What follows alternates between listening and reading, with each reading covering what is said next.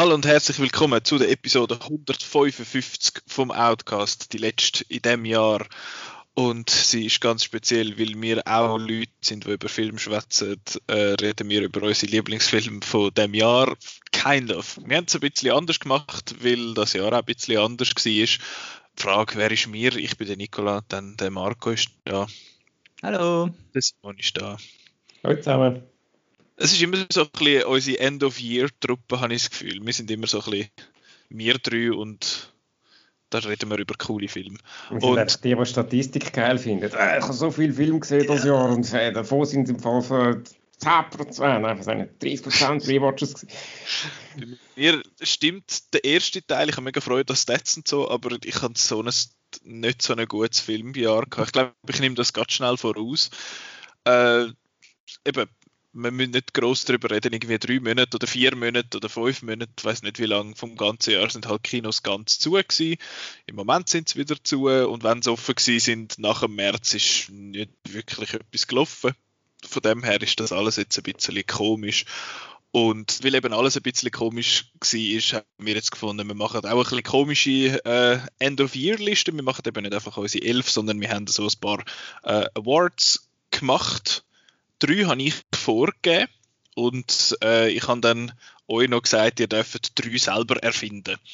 Und das ist einfach auch so ein bisschen darum gegangen, um coole Sachen in Film rausheben oder coole Filme rausheben oder vielleicht auch Sachen über Sachen schwätzen, wo man nicht so drüber geredet hat oder irgendwie so einfach ein Gefäß quasi für das bieten. Und jetzt würde ich sagen, geben wir, gebe ich gerade mal den ersten Wort und zwar äh, der beste Podcast in der Schweiz über Film, wo jeden Montag erscheint. Das ist äh, genau. Das sind natürlich wir. Nein, äh, das sind jetzt Awards vom besten Podcast in der Schweiz über Film, wo jeden Montag erscheint. Yeah, Zeremonie, Woo, Anfang. Und wir fangen gerade an mit einem Award, wo wir letztes Jahr so halb eingeführt haben, weil wir, weil wir das äh, festgestellt haben, dass bei allen so ein bisschen der Samuel L. Jackson äh, in der Liste der meistgeschauten Schauspieler zuoberst ist. Oder weit oben. Und darum haben wir, äh, vergeben wir jetzt als erstes den Sam Jackson Award. Das ist, äh, wir sind auf Letterboxd alle und das ist äh, für die, die das nicht kennen, das ist eine Seite, wo man kann äh, wie ein, eine Art Tagebuch führen und schauen, welche Filme das man so gesehen hat und die bewerten und so. Und das tut dann, wenn man, äh, glaube 30 Franken im Jahr zahlt, dann kann man am Schluss auch so Statistiken anschauen, wo dann steht, weil das der, der Regisseur ist und die Regisseurin, wo man am meisten geschaut hat und mit den Schauspielerinnen und Schauspielern und so. Und wir, wir gehen das am besten kurz durch. Ich fange sonst mal an, so vorweg. Oder vielleicht sollten wir mal, Hä? sollten wir mal vielleicht anfangen mit, auf welchem Platz ist der Samuel L. Jackson das Jahr? Ja, bei mir ist er nämlich nicht drauf. Bei mir hm. auch nicht. Der Sam Jackson ich auf Platz 6 mit sieben Filmen. Hey, immerhin. bei mir ist er nowhere to be seen von diesen 20, die da äh, aufgelistet sind bei mir. Das sind, glaube ich, immer, sobald es mehr als drei sind oder mehr als zwei, ich bin nicht sicher. Aber auf jeden Fall, ähm, bei mir ist er nicht drauf, erstaunlicherweise. Beim Simon bei dir auch nicht, hast du gesagt? Nein. Ja, da haben dann äh, die ganzen James Bond Schauspielerinnen und Schauspieler haben dann da, glaube ich, verdrängt, sogar bei mir.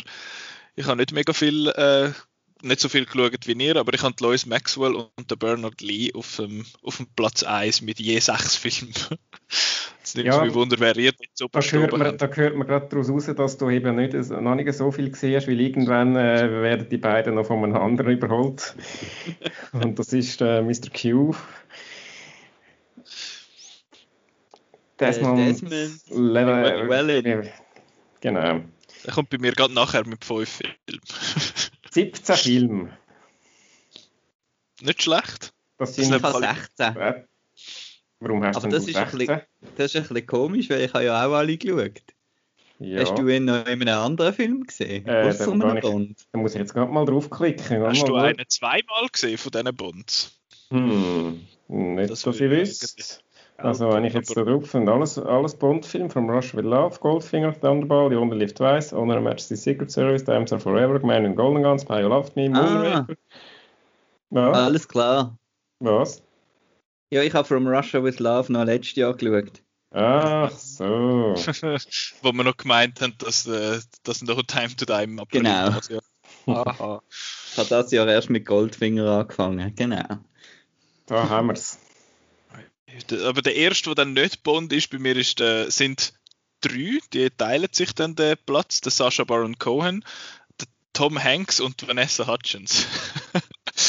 äh, Vanessa Hutchins ist, das ist natürlich äh, Princess Switch geschult, wo wir letztes Jahr, äh, letztes Jahr, letzte Woche, äh, letzte Woche äh, ein bisschen besprochen haben. Und dann habe ich aber noch Sucker Punch geschaut und Bad Boys for Life das Jahr. Bad Boys for Life, dass sie dort vorkommt, ist eigentlich komplett vergessen. Ähm, ja, der Tom Hanks finde ich schön, der hat, äh, der ist drin bei Borat Subsequent Movie Film in einer halben Szene. Und äh, darum gilt das. Und nachher kommen äh, so ein paar andere Leute, lustigerweise, so der Michael Shannon irgendwie und Emma Roberts und der Lee Van Cleef, der Clooney hm. George. Lee Van Cleef mit drei Filmen. Hm. Ich weiß nicht, wie ich das. Er ist ja nur zwei, er ist ja nur zwei dabei gewesen. Ja, aber Escape from New Aha, York. Escape from New York, logisch, ja. Genau, das ist alles Ketchup-Stuff gewesen. Wie sind denn bei euch so die restlichen Plätze verteilt? Also bei mir ist, ich ja neben Bund äh, habe ich noch eine andere Retrospektive gemacht und zwar habe ich das Jahr so fast alle Aki Kauris Mackie Filme geschaut, wo, wo es gibt oder zumindest wo wir äh, einigermaßen bekannt sind auf Filmingo übrigens, um noch ein bisschen Werbung zu machen sind alle verfügbar. Nein, nicht, nicht, ganz alle, aber fast alle verfügbar. Ich habe 16 Filme von Kauris Mackie geschaut und dementsprechend ist meine Liste da recht kurios mit den Schauspielern. Die ersten drei haben wir gesagt, Desmond Llewellyn, äh, Lois Lois Maxwell und äh, Bernard Lee vom Bond-Film. Und dann kommt Kathi Uttinen und der Martin Pelomper, das sind da seine seine beiden Stammschauspieler, die, wenn wir, wenn wir Kauris Mäcki schauen, dann kennen wir die einfach irgendwann, weil die einfach die, die beiden in, jedem Film drin sind, zumindest sie. Und er, er ist leider in den 90er Jahren gestorben, von dem her nicht mehr, aber in seinen Alten ist er auch nicht dabei. Und dann kommen noch ein paar andere Filme, Sakari Kosmanen, der Esko Nikari, der Kari Vananen. Und dann kommt der Roger Moore und der Michael die sind wieder beide Bond-Leute und dann kommt der Sean Connery und dann äh, Geoffrey Keane, den ich keine Ahnung habe, aber ich nehme an, das ist auch von einem Bond und dann, das ist irgendwann mal auf Platz 2, 4, 5, 10, 13 kommt dann der Willem Dafoe, also der erste, der wieder mit Bond noch mit Carlos Mackie, Carlos Mackie zu tun hat. Ui. Also so, sozusagen, wenn man die retrospektiv mal ausklammert, ist der Willem Dafoe der, äh, der mein Sieger sozusagen. Und der Sam Jackson Award über. Genau wo eigentlich, weil es unabhängig voneinander äh, Film, verschiedene Filme sind. Alles klar. Marco, wie sieht das bei dir aus? Äh, bei mir sind es die ersten drei Plätze gleich wie beim Simon. äh, also Lois Maxwell, Bernard Lee und Desmond Llewellyn. Und dann kommt bei mir auch wieder eine Retrospektive, wenn ich angefangen habe, nämlich Rita Hayworth mit hm. zehn Filmen. ähm, wo ich im Moment so eine, eine Box durchschaue. Und dann hinten dran, was jetzt so halb franchise-mäßig ist, ist äh, der Herr Warwick Davis, weil der natürlich in Star Wars immer wieder mal dabei ist und äh, auch bei Harry Potter. Und dann haben wir noch den Samuel L. Jackson äh, auf, dem, auf, dem, Platz 6. Da und kommt eigentlich der Samuel Jackson den Jackson Award über, weil er ist ja der Erste, genau. der nicht irgendeine Serie Ja, es ist halt auch, was ist es? Ah, ist erst hat auch Star Wars drin. Ja. ja, eben. Das, das ist ja, darum ist ja dort überall erst, weil der bei den, den Avengers und bei Star Wars und überall einfach auch noch. auch noch genau, dann, dann habe ich noch äh, alle, ja, ich habe eigentlich, also mein offizieller Award würde also der Jackie Chan bekommen mit sechs Filmen, weil ich die so ein bisschen zufällig einfach ein bisschen geschaut habe und nicht gerade in einer Box gesehen oder so etwas. Weil sonst habe ich auch alles einfach Donald Pleasance, Halloween siebenmal und alle Star Trek Leute. Und ja, der Award ist eigentlich ein bisschen unfair, weil er halt eben einfach so so ein bisschen äh, Welche Retrospektive hast du gemacht das Jahr? Retro genau. ist doch gut. Aber ich finde den Willem Dafoe bei mir jetzt eigentlich noch spannend, so, wenn wir jetzt schauen, was ich, was ich von dem ja das Jahr geschaut habe, sind doch sehr unterschiedliche Filme. Fantastic Mr. Fox, Murder on the Orient Express, Aquaman, The Last Temptation of Christ, Vox Lux und The Last Thing He Wanted. Gute Sache. Dann würde ich sagen, machen wir noch kurz Schauspieler, äh, eben nicht Schauspieler, sondern Regisseuren und Regisseuse. Bei mir sind es zwar nur Männer. Bei mir auch, leider. Also, das sind alle, wo, alle, wo zwei Filme, äh, bei mir sind es jetzt alle, die zwei oder mehr Filme gemacht haben. Bei mir drei Filme haben sechs Leute. Und der erste ist natürlich der Sergio Leone. Das ist, äh, das ist wegen der, der Dollar-Trilogie äh, Ketchup gewesen. Dann der Terence Young, das ist auch Bond, oder? Bond, ja. Dann, und dann der Wes Craven, interessanterweise. Äh, der Dean de Blois, wo, glaube ähm, wie heißt es? How to Train Your Dragon. Ja. Habe ich halt die drei geschaut vor den Oscars. Dann drei Cronenberg-Filme und dreimal den Kenji Mizumi, wo ich drei von den Lone Wolf and Cub Film geschaut habe. Ja, interessante Sache. Nachher kommt dann der Mike Roll, wo Princess Switch 1 und 2 gemacht hat. Also, ja. Das das ein paar Mal vorkommen, vielleicht. Oder auch nicht. Todd Solons, auch interessant. Auch äh, zwei Einträge, Happiness und Welcome to the Dollhouse. Gute Sache. Nein, sogar im Kino. Genau. Beide im Kino bei mir. Ah, Beide im gleichen Kino, in der gleichen Woche. Gut. ähm, Marco?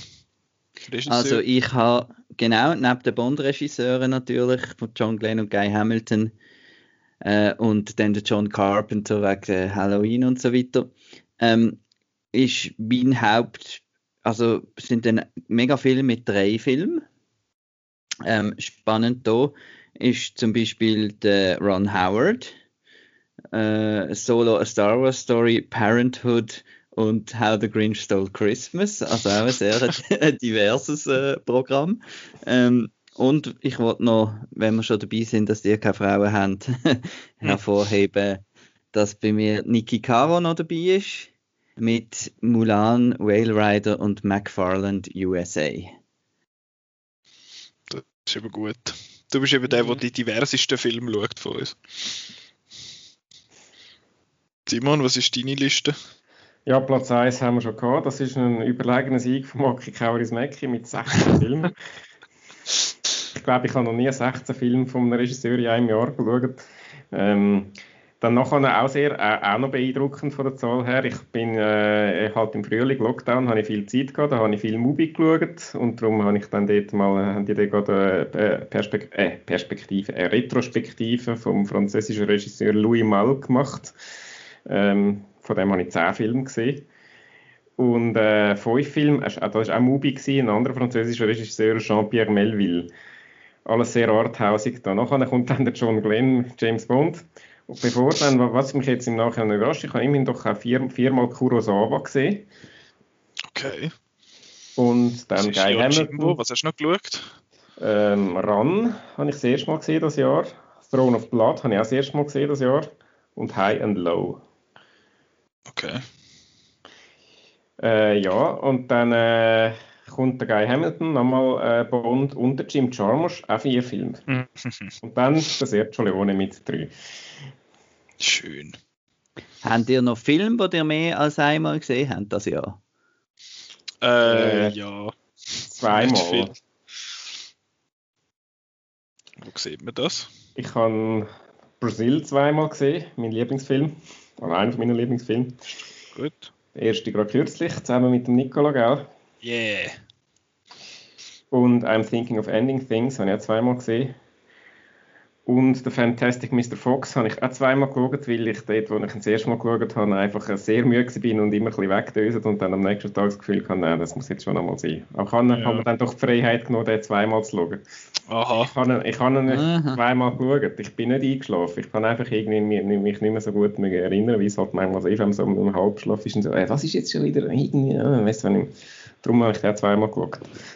Gleichen Das wäre dann ein eigener Podcast, wie, wie das Letterbox der Regeln sind, was man lobt und was nicht. Ja, ich weiss, dass der strenge Purist würde, aber ich habe ich, ich, ich habe den Film ganz geschaut, das erste Mal, also von dem her, äh, ich bin nicht einfach eingeschlafen und habe dann am nächsten Tag wieder geschaut. Ich habe ihn geschaut, aber ich bin irgendwie, ich habe das Gefühl, wir, wir haben ja über einen Podcast darüber geredet und ich habe das Gefühl, ja, äh, ich kann da irgendwie nicht zu wenig darüber sagen, weil ich gestern einfach nicht mehr so richtig, äh, richtig empfänglich war. Aber eben, das ist ein separater Podcast, was jetzt da alles gelockt wird und was nicht und wie und, und überhaupt. Ich Sonst mache ich das auch nicht, wenn ich einschlafe und dann nachher äh, und dann am nächsten Tag nochmal neu anfange. Das ist auch wohl eher eine Sache. Ich bin, ja. ich bin offenbar zu dumm zum finden, wo das, das ist. Bei den Milestones. Aber ich kann auf jeden Fall. Ja. Da muss ich gerade schon schauen. Ich kann auf jeden Fall. Also Most Watched ist äh, Knives Out. Den habe ich dreimal gesehen halt das Jahr im Kino. Das ist eigentlich der, ja. Es hat noch mehr stehen. Hm, egal. Ja, nicht. Wenn du nur einen hast, wo du mehr als einmal gesehen hast, dann Offenbar. ist das das. Ich habe da einfach da fünf, die ich zweimal gesehen habe. Ich weiß nicht, ob das alle sind oder ob einfach fünf Platz haben. Also ich, ich habe da keine Rewatches sonst gehabt, das Jahr, wo ich mehrfach gesehen habe. In dem Fall, gut. Ähm, haben wir den Sam Jackson slash Letterboxd Award äh, abgeschlossen. Dann gehen wir weiter ich frage mich gerade, äh, wir fangen glaube ich nicht an mit der, mit der Top-Disziplin, sondern wir fangen an mit einer ein bisschen kleineren Kategorie. Wir machen zuerst die drei, die ich vorgegeben habe. Und zwar die erste ist das beste Nicolas Ketchup von 2020.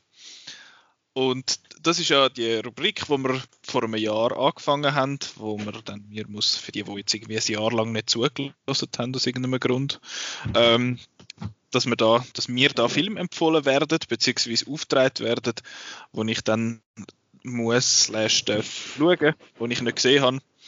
Und das ist recht interessant gewesen, weil es ist äh, recht variantenreich gewesen. Ihr habt mir 24 Filme aufgetragen das Jahr und das äh, geht von, nein, es sind nicht 24, es sind glaube nur, es sind glaube offiziell weniger gewesen, aber es hat halt Insomnia gehabt, wo es zwei sind und es hat Dollar-Trilogie, wo drei sind. Aber schlussendlich sind es 24 Filme, die ich jetzt da gesehen habe. Und eben das geht vom Senetunci über, äh, was weiß ich, Thin Red Line zu äh, Fantastic Mr. Fox. Also es ist, es ist recht variantenreich, es ist eine recht eine coole Liste. Und ich kann jetzt da mit, äh, mit ich habe bei allen mit Nominees geschafft. Also das heißt, ich habe drei nominiert und nachher jemandem den, den Preis gegeben. Und zwar habe ich nominiert Fantastic Mr. Fox, Strange Days und Pan's Labyrinth. Das sind die drei, äh, da kann man alles gucken anhören. Ich habe gerade jetzt nicht aufgeschrieben, wann das die sind, wann das die sind, aber äh, Fantastic Mr. Fox ist erst gerade gewesen. Strange Days ist so in der Mitte gewesen und Pan's Labyrinth ist ein bisschen früher gewesen, glaube ich, aber ich bin nicht mehr sicher. Auf jeden Fall äh, gebe ich das beste Nicolas Ketchup 2020 am Strange Days. Uh. Hey. Strange Days ist ähm, ein Cyberpunk-mäßiger Film. Für die, die nicht wissen, was Cyberpunk ist, könnt ihr die Episode von vor zwei Wochen hören. Ähm, dort äh, geht es um einen Mann, der quasi Erinnerungen oder beziehungsweise Videos verkauft, wo man aber dann quasi so mega live sieht. Das ist ein komisch zu beschreiben. Aber auf jeden Fall ist es mit dem äh, Ray Fiennes und mit der Angela Bassett und der ist sehr, sehr cool inszeniert. Einfach habe ich gefunden und hat mich von der Art her schlussendlich dann glaube ich am meisten angesprochen von denen. Und ich muss auch sagen, von dem Ketchup, das ist einfach eine coole Idee gewesen, weil ich habe keinen Film gesehen, den ich richtig schlecht gefunden habe. Es hat ein paar gehabt, wo ich gefunden habe, ja, der ist jetzt nicht so super gewesen, aber die meisten habe ich, habe ich gut gefunden. Aber mein persönlicher Highlight ist jetzt Strange Days gewesen. Es ist recht schwierig gewesen, muss ich sagen. Es hat viele gehabt, die so ein bisschen auf dem Level gewesen sind. Aber ich habe es jetzt äh, Strange Days gegeben. Simon, wem hast du, was ist für dich das beste Nicolas Ketchup gewesen dieses Jahr? Ja, ist ein bisschen äh, eine unfaire Frage, wenn da eine Dollar-Trilogie drunter ist, wo, wo ja, wie ich ausgewählt habe. Äh, also, ja, äh, der, also ich, ich kann es für ein few Dollars more geben. Ich will aber schon auch allgemein sagen, ich finde, dass ich habe jetzt die Liste gerade nochmal vor mir und sie ist wirklich eine hochkarätige Auswahl. Ich finde, wir haben einen super Geschmack. Und ja, okay, das ist bei diesen Filmen, wo ich selber dabei war, ja nachvollziehbar, aber das sind, ich habe nicht alle ich habe nicht alle ich ausgewählt, sondern zum, bei den einen bin ich auch nicht dabei gewesen. Ich muss sagen, doch, es ist eine coole Liste, doch, durchaus. Ähm, finde, wir, wir sind nicht so schlecht.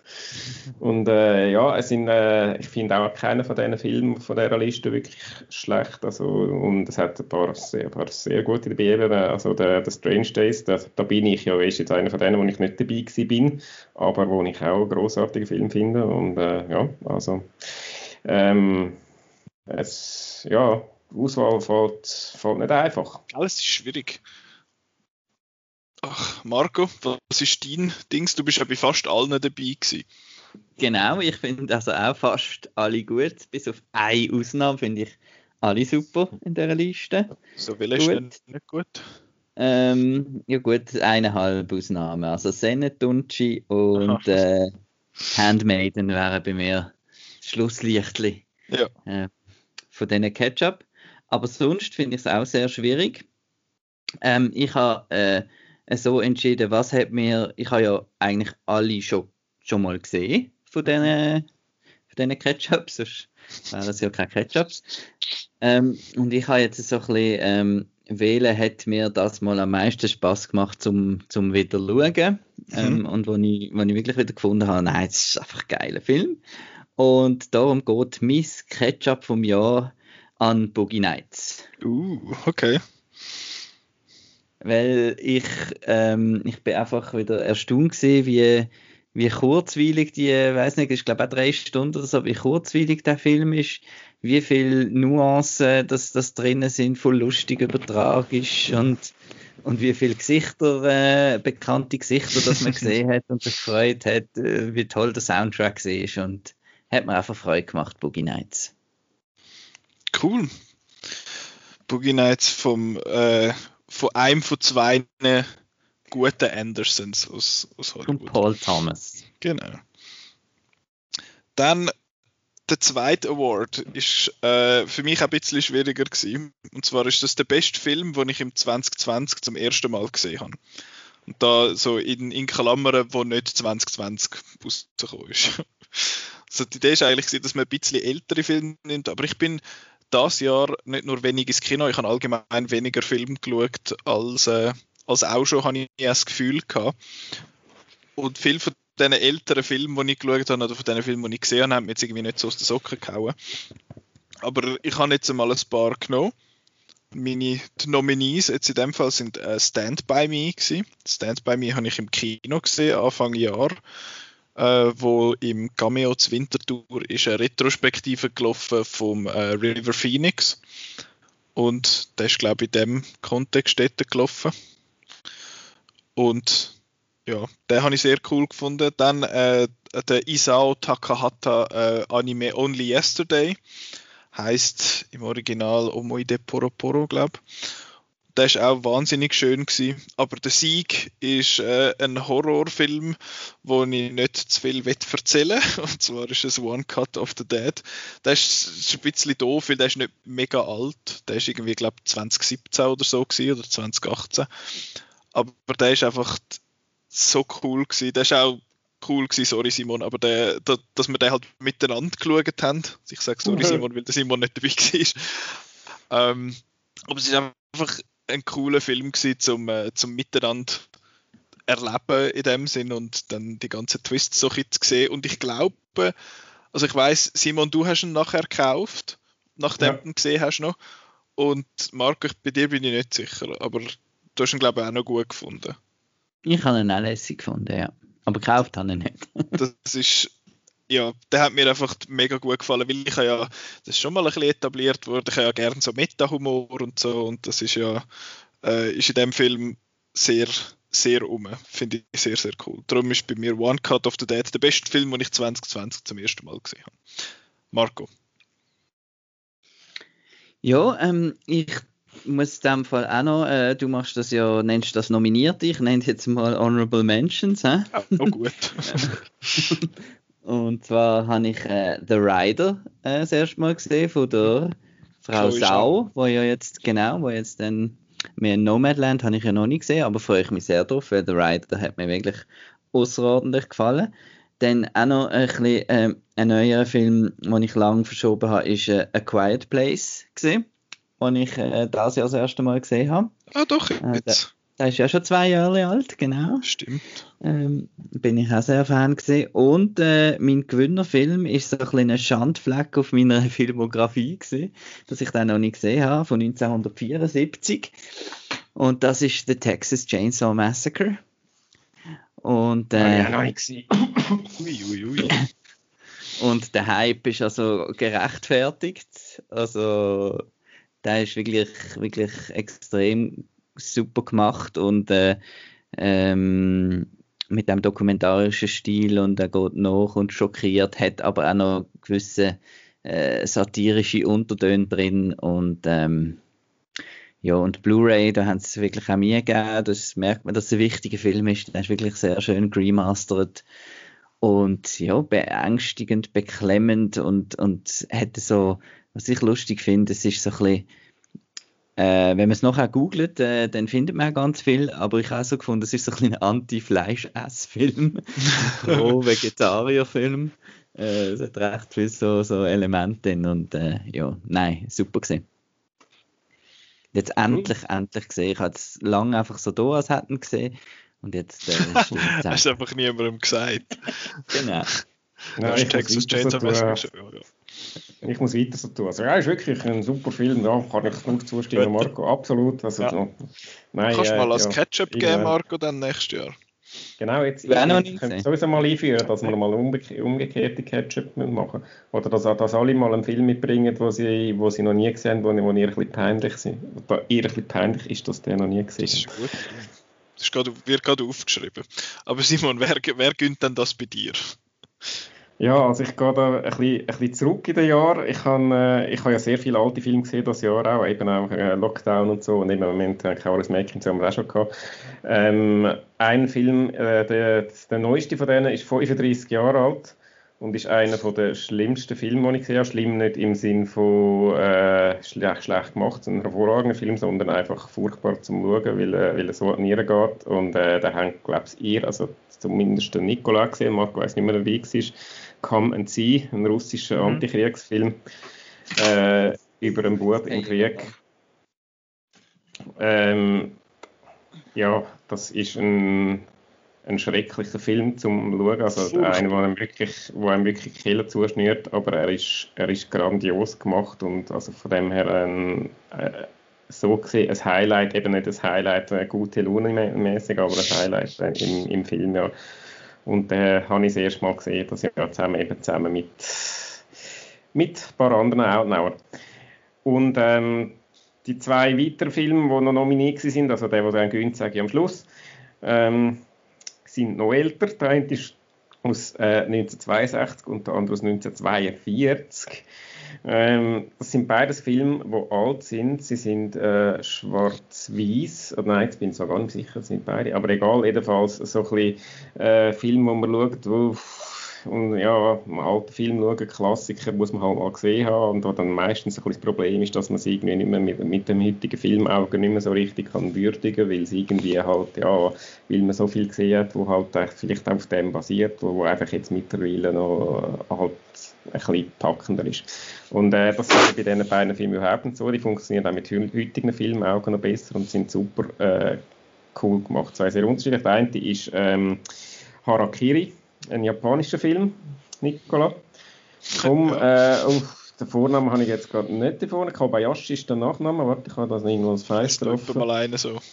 Ja, Masaki Kobayashi, aus 1962, ist ein Samurai, äh, Samurai-Drama.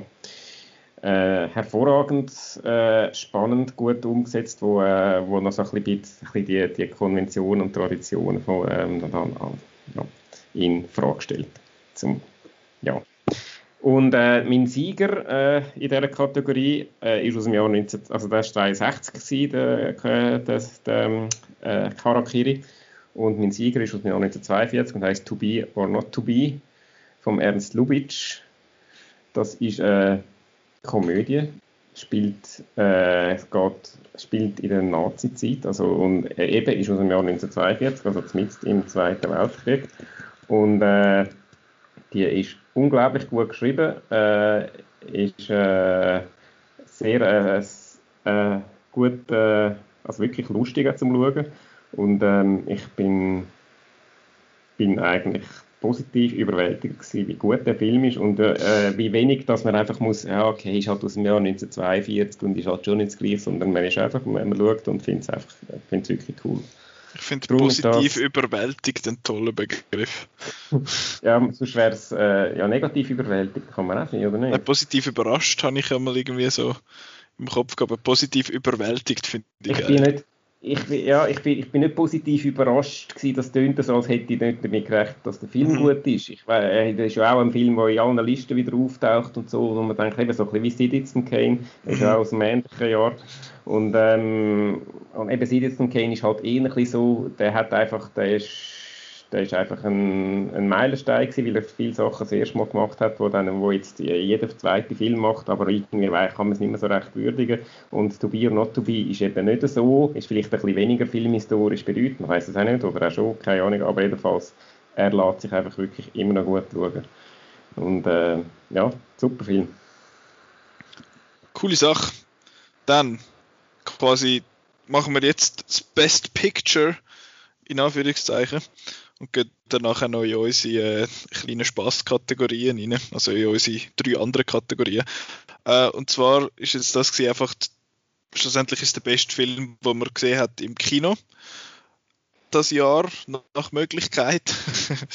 ähm, und das sind jetzt einfach die Top 3 Filme. Und ich das, ich muss sagen, das ist recht schwierig gewesen, weil ich habe ich habe natürlich einen gehabt, wo, wo allen davon gerannt ist. Das ist klar, es sollte auch schon klar sein, welcher das, das ist. Aber sonst habe ich echt, ist es echt schwierig gewesen, weil ich habe das Gefühl, die Filme, die ich im Kino gesehen habe, wo, wo, wo auch dieses Jahr in dem Sinn rausgekommen sind, sind die meisten sind schon noch gut gewesen, aber es hat wenig gehabt, wo ich gefunden habe, das ist geil, das ist so Top 10 Material in dem Sinn. Und ja, ich fange sonst mal an, ich gehe sonst gerade alle drei durch. Ich muss ja nicht mega viel darüber schwätzen. Ich habe auf Platz 3 habe ich Little Women, wo relativ früh im Jahr rausgekommen ist. Es sind halt so ein bisschen, die, die Anfang Jahr rausgekommen sind, sind halt so die, die restlichen äh, Festival-Lieblinge und Oscar-Anwärter, die noch vor dem März halt in Kinos gekommen sind und dort sind recht viele gute Filme gekommen und nachher ist sie dann halt abgeflacht und Little Women ist einer von denen, der dort früher rausgekommen ist. Der das ist so ein bisschen wie bei Lady Bird. Ich habe Lady Bird auch mega, mega schön gefunden, wenn ich den gesehen habe. Und hat nachher irgendwie so ein bisschen nachgelassen mit, äh, mit dem Eindruck. Ich habe das Gefühl, ich müsste wahrscheinlich dann irgendwann nochmal schauen. Weil ich habe ihn einfach dort so im Moment total schön gefunden. Und wenn er eben einfach die Geschichte von diesen vier Schwestern erzählt, die komplett unterschiedlich funktionieren ähm, die Leute und gleich verstehen sie sich miteinander und dann verstehen sie sich mal wieder nicht, dann haben sie wieder Kretz und dann ist es wieder gut und dann, äh, ja, es ist einfach irgendwie eine schön gemachte Geschichte und ich habe ja so ein bisschen Angst gehabt, dass das der, einer von diesen Filmen wird sein, wo alle super finden und ich müsste es super finden, aber dann nicht so gut finde. Schlussendlich habe ich dann aber gleich wirklich gut gefunden. Äh, ja, darum ist Little Women auf dem Platz 3. Auf dem Platz 2 ist äh, Trial of the Chicago 7 ja, ich, ich könnte am, äh, am Aaron Sorkin seine Dialog und diesen Leuten jetzt in dem Film einfach stundenlang zuhören, wie sie gescheite Sachen sagen. Und das ist einfach wirklich cool gewesen, vor allem auch, weil jetzt in den letzten Monaten so zwischen äh, zwischen dem Sommerloch und dem zweiten Kino-Lockdown jetzt in dem Sinn hat ja Netflix recht viel Film, also recht viel verhältnismäßig viel Film äh, ins Kino gebracht, via Ascot Elite ist das glaube ich und ja, das ist, das ist recht spannend. Sie haben Mankey ins Kino gebracht, sie haben noch Midnight Sky äh, einen Moment lang im Kino gehabt und dann eben Trial of the Chicago 7. Und ich, mir hat der Film einfach super gefallen. Eben, wie gesagt, es sind äh, gescheite Leute, die gescheite Sachen sagen, die niemals irgendjemand würde in echt sagen, aber es wirkt einfach cool. Und ich habe einfach Freude, wenn die Leute eloquent schwätzen miteinander und coole Sachen sagen. Und er hat einfach auch super äh, Comedic Timing von ziemlich allen. Ja, darum habe ich Trial of the Chicago 7 wirklich sehr, sehr cool gefunden. Äh, ja, ihr könnt jetzt die Hai gerade jetzt, wenn ihr wollt, könnt ihr Pause drücken beim Podcast und auf den auf Netflix schauen und nachher weiterhören oder den auch nachher schauen. Aber ja, mein Platz 1 ist eigentlich klar. Es ist auch wieder äh, schöne Leute, die gescheite Sachen sagen an einem schönen Ort. Und es ist einfach, ich habe selten so viel Spaß gehabt im Kino wie bei Knives Out. Es ist einfach, ja, nach zwei Tagen hätte eigentlich das Jahr können um sein für, für das Kinojahr, weil es ist nicht besser, es ist nicht mehr besseres gekommen, weil eben Knives Out ist offiziell am 2. Januar äh, 2020 in den Schweizer Kinos gestartet. Ja, das Jahr hat ja kurz nachher, das Kinojahr hat dann ja nachher kurz drauf quasi aufgehört, von dem her, äh, ja, mal das, aber eben, Knives Out ist einfach, ich komme nicht genug über von dem Film. Und ich kann einfach, ich habe schon gerne Filme, wo, wo so ein bisschen schwerer sind und man mal so ein bisschen muss äh, drüber nachdenken, in dem Sinn, im, ich sage jetzt mal im nachdenklichen Sinn und finde, oh, wow, das ist jetzt okay, das ist mega deftig oder das ist irgendwie sozial wichtig oder, oder irgendetwas oder auch die, die einfach lustig sind, habe ich gerne, aber Knives Out ist einfach so ein, für mich wirklich ein, ein Werk von so vielen Koryphäen in ihrem Gebiet. Seien jetzt das Schauspieler, wo einfach mit so viel Freude, wie ich das selten in einem Film gesehen habe, aufspielen. Dann äh, der Ryan Johnson, wo, wo ich sowieso einen mega interessanten Filmemacher finde, wo ein Drehbuch geschrieben hat, wo ja, ich weiß auch nicht, wie das geht ähm, wo unter der Regie, wo auch super gut funktioniert, mit wunderschönen Orten, eben das Haus, wo die drin sind, das ist so geil. Und dann auch hinter der Kamera, wo, wo alles wunderschön inszeniert und eben der Steve Yedlin, der, der Kameramann, das ist ja offenbar ein riesen Nerd. Also der hat ja, äh, was weiß ich, Algorithmen geschrieben, dass seine Digital Footage aussieht wie Film. Also es ist völlig irr und das kommt halt alles irgendwie so ein bisschen zusammen bei dem Film. Und das ist auch einer von den wenigen Filmen, den ich einfach jedem kann empfehlen kann. Jedem. Es ist völlig egal, ob es meine Mutter, der Arbeitskollege, äh, irgendjemand, den ich gerade frisch kennenlerne, völlig egal. Das kann man einfach allen geben. Und das finde dann.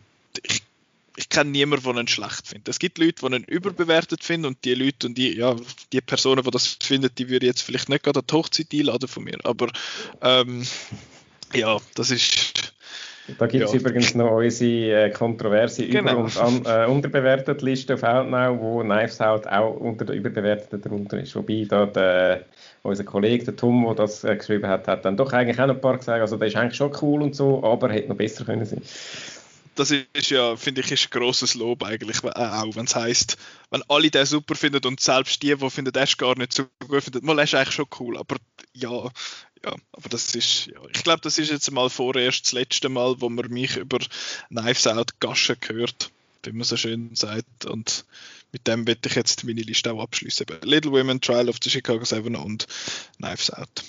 Das sind meine Top 3 Filme, die ich gesehen habe dieses Jahr im Kino. Wer möchte weitermachen? Möchte Simon weitermachen? Äh, ja, ich kann weitermachen. Also ich habe jetzt meine Liste einfach mal nach Kinostart 2020 äh, genommen und ähm, Fun Fact, ich habe keinen von denen das Jahr gesehen. Das heisst doch, den Knives Out habe ich zweimal gesehen und das zweite Mal habe ich, glaube ich, das Jahr gesehen. Und äh, ich habe jetzt irgendwie, ich finde es ein bisschen langweilig, jetzt schon wieder Knives Out, der wäre bei mir auch erster, ich, ich nehme es gerade vorne weg und äh, dass ich wenigstens einen habe, wenn ich das Jahr das erste Mal im Kino gesehen habe, äh, lasse ich Knives Out einfach weg als Außerkonkurrenz und nehme die, nimm die anderen drei auf die Liste, wenn das okay ist. Ähm, dann habe ich nämlich auf dem Platz 3 einen Film, den ich wirklich das Jahr das erste Mal gesehen habe, das ist Birds of Prey. What? Woo! Ein DC Superheldenfilm? Ja, ein DC Superheldenfilm. Was? Apropos, schnell. Wonder Woman werden wir nicht besprechen äh, diese Woche, weil äh, den gibt es nicht bei uns zum Schauen. Wir können zwar ja, ich finde es eine Katastrophe, was dort gemacht worden ist mit dem Release, aber ja, besprechen wir dann, wenn er ins Kino kommt. Gut, darfst du weitermachen. Entschuldigung. Ja, also eigentlich muss man nicht viel darüber sagen. Ich, äh, das eben hat bei mir halt auch nicht damit zu tun, äh, mit Erwartungen, die erfüllt äh, äh, unter, äh, oder eben nicht erfüllt oder übertroffen werden. Bei mir ist ganz klar äh, Letzteres gewesen. Äh, ihr kennt mich und äh, ich habe auch schon mal ein paar Mal äh, über Superheldenfilme äh, geschnödet im Podcast, im Outcast. Und ähm, ja, das ist äh, ein Fall von keine grossen Erwartungen. Gehen wir mal schauen und haben, äh, haben Freude gehabt und haben ihn geil gefunden und darum äh, ja, Platz 3. Und eben ist auch der, der einzige von denen, der jetzt regulär, den ich wirklich noch das Jahr im Kino äh, das erste Mal gesehen habe und auch das im Kino gelaufen ist. Platz 2 ist ein Film, der dieses Jahr kurz im Kino gekommen ist und dann Lockdown und der ist, glaube ich, nachher, oder ich weiß sagen, nein, also er ist im Kino gewesen.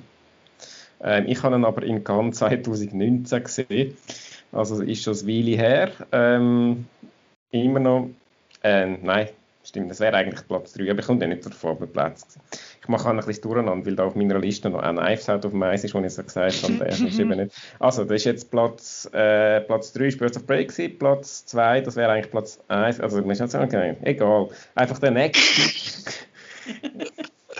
ja, bin noch nie gut gewesen in Mathe. Der nächste Film ist einfach ähm, The Climb. Ah, der Velofahrfilm. Genau. Der, äh, kann, kann man überlegen, ob ich dafür für die extra Kategorie den besten Velofahrerfilm soll, äh, soll äh, machen habe mir aber dagegen entschieden, ähm, weil, weil er ja auch in meiner Topliste auftaucht. Äh, wir haben es auch schon drüber gehabt. Äh, ja, ist ja eigentlich Natur gegeben, wir haben es über die meisten schon gehabt im Laufe des Jahres, darum sind es so unsere Topfilme.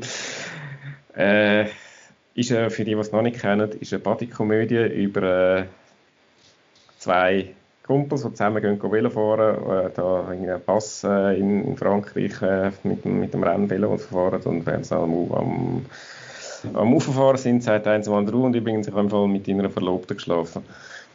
Und äh, ja, das ist, das ist der Auftakt und äh, es ist ein spezieller äh, Film, der einfach irgendwie, wo, wo lebt so ein bisschen vom Charme, von, von gewissen äh, frischen Ideen, die man vorher in dieser Art noch nicht gesehen hat und von einem von, von zwei Hauptdarstellern, wo der eine einfach eigentlich ein riesen Arschloch ist, aber auf der anderen Seite kann man ihn irgendwie doch nicht, übel, nicht richtig übel nehmen. Ich habe sehr Freude gehabt, den Film in Cannes damals zu schauen und ähm, ist, ist auch so ein bisschen mein, mein Geheimtipp für die, die da noch nie von dem gehört haben. Eben, er ist ein bisschen untergegangen, weil er jetzt halt also zwischen zwei Lockdowns irgendwo noch schnell mal im Kino war. Und dann haben wir äh, den nächsten, der jetzt Platz, auf Platz 1 aufgestiegen ist, aus Versehen, dank meinem Unvermögen. Äh, das ist, habe ich auch in Cannes 2019 gesehen. Und mhm. äh, das ist äh, Les Miserables. Stimmt, ähm, der ist tatsächlich das ja so richtig im Kino gekommen. Der ist richtig im Kino gekommen, ja. Aber eben, bei mir ist es auch wieder lang her. Ein, äh, es ist, geht da nicht um das Musical Les Miserables, wo mit dem Hugh Jackman wo am Singen ist, sondern um es ist ein französisches Banlieue-Thriller-Drama, wo ein bisschen mit La Haine verglichen worden ist und ähm, was durchaus auch durchaus auch nachvollziehbar ist und wo mich sehr gepackt hat damals in Cannes durch seine Intensität und durch und auch ja und durch wirklich äh, soll ich sagen, Spannung und, äh, und auch, wo, wo, wo, nicht einfach ist zum Schauen, aber wo, wo ich grossartig gefunden habe. Ja, das sind meine drei. Und eben Knives Out, ja, Knives Out, juhu, super, sowieso ist sowieso am besten. Aber äh, hast du schon alles gesagt über den Film, was man muss sagen? Also, und haben wir schon, haben wir schon dreimal alles gesagt über den Film, da muss ich jetzt nicht noch mehr. Tot diskutiert, der Film. Gut. Marco, deine Top 3. Ja, ähm, ich finde eure Top 3 übrigens auch äh, gut. Schön. Nur so zum Sagen, genau. Also äh, Birds of Prey vor allem habe ich mich, hab ich mich gefreut, weil der kommt bei mir auch irgendwie auf Platz 5 oder so. Ähm, also, ähm, meine Liste ist äh, noch speziell, weil es äh, das mal drei Regisseurinnen sind das Jahr, uh. äh, wo die Top 3 äh, geschafft haben bei mir. Und das ist auf dem Platz 3 äh, Never Rarely, Sometimes Always. Äh, haben wir auch schon drüber geredet. Äh, ist wahrscheinlich einer, der Nicola ein bisschen überbewertet findet. Ähm, und ist auch sonst in unserer Liste äh, dort bei den Hot Takes. Ähm, ich habe einfach äh, sehr, sehr bewegend gefunden und ähm, sehr gut gespielt und vor allem eben durch die äh, wortlose Inszenierung fast, äh, das hat mich eigentlich am meisten beeindruckt, dass da halt eben einfach mega viel mit, mit Blick und Ausdruck geschafft worden ist und das ist so ein bisschen das, was mir auch äh, vergleichsweise mit dem ähm, äh, Portrait of a Girl on Fire äh, erinnert hat, ein bisschen so von der Erzählweise. Lady, Entschuldigung. Hallo. Entschuldigung. Ja, wobei im Original heißt er schön Vieh. Also ja. ähm, genau, also das wäre das wär der auf Platz 3. Dann auf Platz 2 habe ich Little Women. äh, da hat äh, Nicola schon erzählt, ist äh, eben ein sehr schöner Film auch. und zwar alles schön, also Kostüm und Musik und Inszenierung und also super toll. Die Leute. ja. ja, sonst wären sie ja nicht in Hollywood, aber ähm, äh, obwohl ja, Willem Dafoe kann man sich streiten, aber der sieht speziell aus. Ja, ja, ah, ich sage jetzt nicht zu seinem ja, ja. Antichrist-Dings. Ähm, um Platz 1 habe ich äh, zum ersten Mal wahrscheinlich ähm, seit immer einen Doku-Film, einen Dokumentationsfilm. Und zwar ist das Honey... Schnitzel. Honeyland. uh, Honey, oh ja. genau. Was, was ist jetzt das für ein Geräusch? Ich habe, glaube schon mal erzählt von dem. Ich weiß nicht, ich bin nicht sicher. Mich hat der nicht so packt. Aber erzähl, warum das du super findest. Ich finde es super, wenn man nicht richtig weiß, ähm, wie ist das möglich, dass äh, äh, eine Geschichte, ein, ein Doku in Anführungs- und Schlusszeichen, dass das so gut aufgeht. Also hat jetzt die Person wirklich so Glück gehabt oder ist es auch ein bisschen, mir fasziniert, ist jetzt da auch ein bisschen inszeniert und gestellt, weil es einfach wirklich eine volle Narrative ist mit Anfang, Mittel und Ende und es geht alles wunderbar auf und so. Und ähm, es hat in dem Film einfach Leute, wo man, Leute, die man gern hat. Also, also die Hauptdarstellerin, die ist einfach mega cool. Nein, man hat noch eine Mutter, die sie pflegt. Und sie ist mega cool, wie sie das alles durchzieht. Und dann hat sie sonnige Hasspersonen in den Nachbarn, die kommen. Und äh, eben auf die eine Seite findest du die furchtbar. Und auf die andere Seite verstehst du es auch ein bisschen, dass die einfach völlig im, die müssen einfach Geld haben und äh, der Rest ist jetzt eigentlich gleich und, und Kinder machen. Äh, und ähm, eben wie das einfach so und die schöne Landschaft und äh, klebrige Honigzähne und super. Ja, super. Ich ja. lade dir das so. Ich lade das so stehen. Und Simon, hast du da... Ich habe ihn gesehen, ja. Ich habe, ja. ihn gut gefunden, aber er äh, wird jetzt nicht in meine äh, Top 3. Äh, ich ich finde ja. eben gerade den Aspekt mit dem, was, was, was ist jetzt inszeniert und was nicht, das finde ich jetzt schon noch eben. Also ich habe irgendwie das Gefühl gehabt, dass, dass das muss fast irgendwie inszeniert sein. Es ist ja zum Teil so klein, bis auf kleine Details sogar, was irgendwie, ich weiß nicht mehr genau, äh, aber es ist ja zum Teil dann noch irgendein Song mal, mal gekommen, wo dann später äh, bei, irgendeiner, bei irgendeiner emotionalen Szene weitergespielt wurde. Ich weiß, dass das so typische äh, Filmsachen, wo man dann halt so ein bisschen aufeinander abschneidet, Gefühl, nein, aber das kann doch jetzt gar nicht, das kann doch jetzt gar nicht alles einfach zufälligerweise so, so, äh, so dramaturgisch perfekt sein. Aber äh, ja, es ist, äh, also ich finde es ich jetzt noch spannend, dass du das als positiven Punkt rausgehabt hast. Mich hat es eher so ein bisschen irritiert. Aber äh, mhm. ja, man kann es natürlich auch absichtlich eben so ein bisschen, äh, ein bisschen so sehen, dass es eben dass er ein bisschen, ein bisschen mit, dem, mit dem Fakt spielt auch und dass man nicht recht weiß, was. Eben, ich habe dann eher das Gefühl, ja, aber ja, ist jetzt das ein Doku oder ist jetzt das eine, eine Geschichte? Also eine Geschichte, also äh, Fiktion. Aber äh, ja, also ist, ist, ist ein guter Film gewesen. Also eben die Sache, die du sagst, ja, es ist äh, die Protagonistin ist schon, schon eine Figur, die man, äh, wo man gerne hat das stimme ich euch voll zu und ich habe das jetzt gerade auch so ein bisschen gemerkt beim Zuhören und darüber nachdenken nochmal, dass ich totale dass wir, also wir haben das alle ja zu einem gewissen Grad, also wie so, wie so Double Standards. Dass ich jetzt finde, mich hat das jetzt bei dem Film auch eher gestört, dass man nicht weiß, was es ist. Andererseits jetzt ein völlig anderer Film äh, bei Borat 2 ist das ja auch immer wieder eine mega Frage gewesen. Ist jetzt das inszeniert? Sind das jetzt Schauspieler? Oder was ist jetzt da echt und was nicht? Und dort hat es mich viel weniger gestört. Und ich kann nicht sagen, warum. Ich habe keine Ahnung, aber das ist, habe jetzt, ist mir einfach so ein bisschen, äh, wie sagen wir, ich habe mich beim Denken beobachtet. und äh, wieso das, das jetzt, jetzt festgestellt? Nein, bei mir gar nicht. Äh, nein, das finde ich, ja eben, ich habe ich auch keinen schlechten Film gefunden. Ich habe einfach, eben, das hat mich so ein bisschen irritiert, halt, die, die Struktur und andererseits eben die Figuren, die man nicht gern hat, mir sind die so gegen den Strich gegangen und ich habe die so fest nicht gern gehabt, dass es abgelenkt hat. Ähm, ja, aber ein, ein durchaus äh, interessanter Film, wo man sich, wo man sich kann zu Gemüte führen. Da gibt es ja, glaube ich, so ein bisschen auf, auf diesen lokalen Streaming-Diensten, oder? Und ich gemeint, gibt es den sicher auf irgendeinem. Ja, ja. Irgendjemand ist der schon verfügbar. Ist ja auch nominiert für den äh, besten Doc-Film bei den Oscars in diesem Jahr. Gut. Gehen wir zum, äh, zu unseren drei erfundenen Kategorien. Da habe ich ja gesagt, ihr dürft noch drei Kategorien einfach frei erfinden, irgendetwas völlig egal. Ähm, und ich würde sagen, es macht einfach jeder eine Kategorie und dann gehen wir so rundum und ich sage jetzt einfach einmal am Simon, er soll anfangen. Ich will nicht immer anfangen. Ja gut, also meine erste Kategorie ist äh, der beste Film, nachdem man sein Leben verändern will und es dann doch nicht macht. ich weiß genau, was es ist. ja, das ist das Social Dilemma.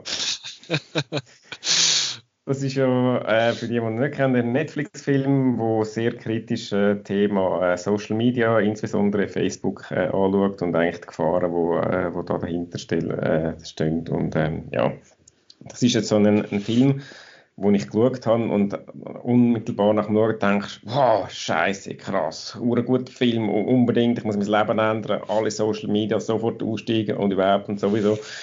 Und äh, ich glaube, der einzige jetzt äh, mit ein paar äh, Monaten Abstand, das einzige, was, was der Film bewirkt hat, ist, dass der Nicola und ich jetzt via Freema miteinander kommunizieren, während mit, mit allen anderen Kollegen weiterhin mit via WhatsApp und auf Facebook bin. Ja, nein, ich muss, ich muss sagen, ich habe die Facebook-App nicht mehr auf dem äh, auf dem Startbildschirm von meinem Handy. Das heißt, ich muss immer ins Menü. Nein, also ich gehe wirklich ich gehe ein bisschen weniger auf Facebook durch das, weil du einfach du, du klickst so mit dem Finger so mhm. automatisch mal, mal schauen, was auf Facebook ist. Und wenn du zuerst noch musst, auf die Pünktchen gehen und dann die Facebook-App suchen, machst du es automatisch ein bisschen weniger. Aber ich mache es immer noch.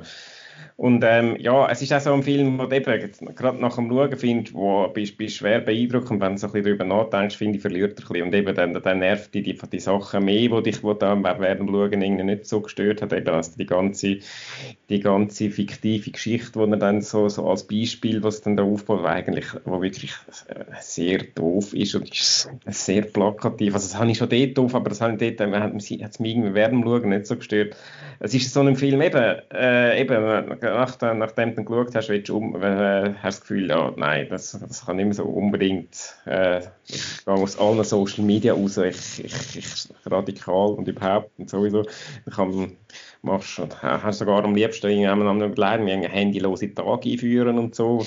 was ja was grundsätzlich keine schlechte Sache ist so am Sonntag, aber äh, ja, man hat es genau einmal gemacht jetzt. Und äh, ja, ist halt ein bisschen ja, die Realität. Ähm, aber es ist, es ist nichtsdestotrotz ein guter Film, äh, wenn man mit einer gewissen kritischen Distanz anschaut. Und äh, es ist sicher nicht alles so scheiße, wie es dort dargestellt ist, aber gewisse Sachen und auch gewisse Fakten sind äh, beängstigend und äh, die, die zeigt er doch auf, äh, auf eine eindrückliche Art und Weise, auch wenn vielleicht ein bisschen, ein bisschen allzu plakativ jetzt rückblickend gesehen. Gute Wahl, interessanter Film kann man schauen. ich habe den auch gesehen eben, und ich habe auch äh, so ein das gleiche Bedürfnis Ich habe sogar das eine Buch gekauft, das in dem Film vorkommt. Äh, 10 Gründe, warum dass man alle seine Social Media Accounts jetzt löschen Ich habe weder einen Social Media Account gelöscht, nicht das Buch anfangen zu lesen, aber äh, ja, Aber noch... du kommunizierst mit mir via Prima. Yeah! yeah! Das ist super. Das heisst, uns, unsere Kontakte und unsere äh, Sachen, unsere Nachrichten kann das FBI nur schwieriger ablösen. Sei denn, wir schreiben über den Outcast-Chat, dann ist doch wieder alles über WhatsApp. Dann ist es wieder vorbei. Genau. Das ist halt ein bisschen schizophren daran. du müsstest eigentlich dann WhatsApp gerade konsequent deinstallieren, wenn schon dann schon. Das sind dann doch noch deine, deine Freunde, die dann eben kein Freund haben, dann bleibst du doch noch und dann ja, bringt es irgendwie dann auch nicht so wahnsinnig viel. Aber ja, egal. Gut, Social Dilemma. Marco, Award Nummer 1.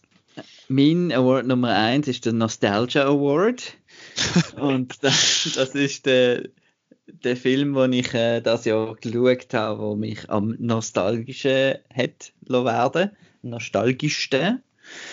Und das ist ein Trickfilm, ähm, den ich damals als etwa Sechsjähriger im, im Kino gesehen habe. Und das ist The Land Before Time vom äh, Don Bluth. der Don Bluth oder Don Bluff, weiß auch nicht was, ist eine Zeit lang eine rechte, eine rechte Konkurrenz zum, zum, zum Disney. Also er hat mit dem American Tale oder auf Deutsch Feivel der Mauswanderer oder äh, alle Hunde kommen in den Himmel und so weiter und äh, Miss Grimsby oder wie sie heißt, äh, hat er recht viel erfolgreiche Filme in den 80er, 80er Jahren gemacht, Trickfilm, Konkurrenz zu Disney. Und einer davon ist eben da äh, The Land Before Time gesehen. Da geht es um, äh, um einen kleinen Saurier, den Littlefoot, mhm. wo mit einer Gruppe von Freunden äh, so das, äh, ich weiß nicht, wie es heißt, irgendein Tal sucht, wo halt dann alles wieder gut ist für Saurier, weil dort, wo sie gewohnt haben, ist ein Vulkan gesehen und ist immer alles, hat nichts mehr zu essen und so weiter. Und dann stirbt natürlich noch die Mutter, weil es ja ein Trickfilm ist. Und äh, ja, und ich habe da wieder geschaut, da geht äh, Nicola irgendwie knapp über 70 Minuten und ähm, geschaut habe ich das aus dem Grund, weil ich einmal gesehen habe, dass es, glaube 14 Sequels gibt. Gibt eigentlich, eigentlich habe ich einmal ein Projekt machen und die alle schauen. Aber äh, habe ich mich bis jetzt noch nicht durchgerungen. Aber ich habe mal beim ersten angefangen, weil der ist ja eigentlich der einzige, der wirklich so im Kino gekommen ist. Und ähm, vor allem, äh, ich bin, mein Lieblingsfilmkomponist ist ja der James Horner und er hat hier sehr schönen Score gemacht zu dem Film, auch noch einen schönen Song. Und ja, ist einfach ein, ein herziger Film und äh, es ist einfach immer wieder mal schön, so 2D-Animation zu sehen. Das sieht man viel selten.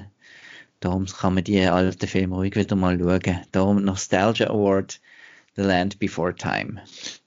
Jetzt meine Frage, wenn du den mit 6 zum ersten Mal siehst und jetzt einen Rewatch gemacht hast, hast du den auf Deutsch oder auf Englisch geschaut?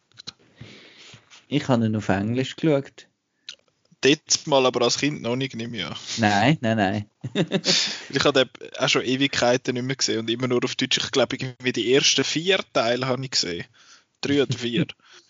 ähm, ja, ich mag mich noch, schon noch an ein paar Sachen erinnern. Eben da die, die Kollegin, die er hat, die, das, das Dreihorn. Ceratops, ja.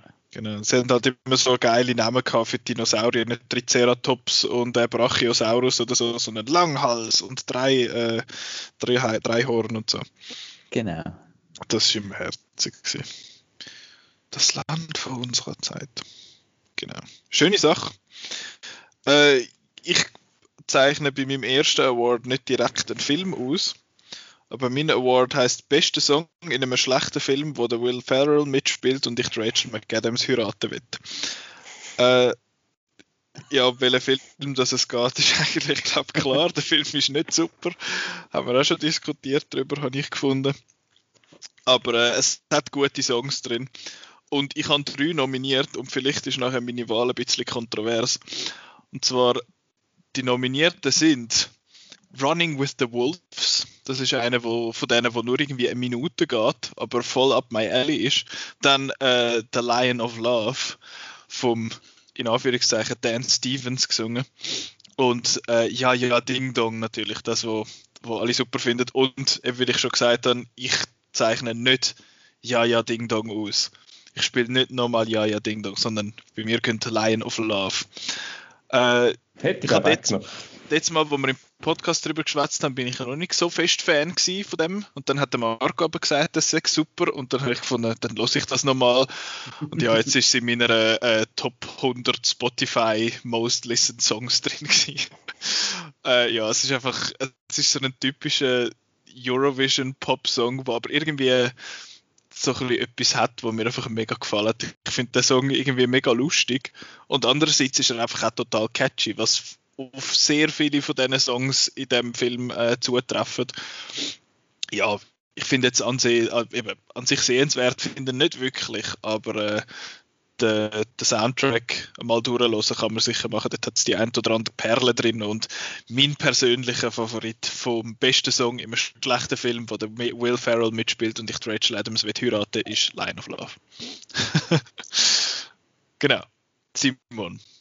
Dein zweiter Award? Äh, ja, mein zweiter, ich habe ähm, äh, Person, äh, Personenauszeichnung äh, mich entschieden, also nicht für einen Film, sondern für eine Person, und zwar äh, die beste Newcomerin. Und Newcomerin meine ich nicht im Sinn von, dass sie jetzt irgendwie frisch angefangen hat, sondern rein aus meiner beschränkten persönlichen Perspektive äh, eine Schauspielerin, die ich vorher noch, vor 2020 noch nicht vom Radar hatte und äh, das Jahr eigentlich erst entdeckt habe. Das ist Jessie Buckley. Mhm. Ähm, die habe ich das erste Mal gesehen, glaube in Judy. Das ist glaube auch noch das Jahr gewesen, wenn ich mich richtig mag erinnere. Äh, zählt auch noch. Sie hat dort eine Nebenrolle, jetzt nicht so prominent, aber dort, ist, dort habe ich sie zumindest das erste Mal, ich weiß nicht, ob ich das erste Mal gesehen sie auch schon mal gesehen habe, aber zumindest als Schauspielerin registriert. Und ähm, dann, äh, wo, sie, wo ich sie dann so ein bisschen richtig gesehen habe und wo sie dann auch wirklich brilliert hat, ist im äh, Wild Rose gewesen. Das ist äh, ja äh, äh, Outnow Filmfestival gewesen, wie ihr euch hoffentlich mögt erinnern.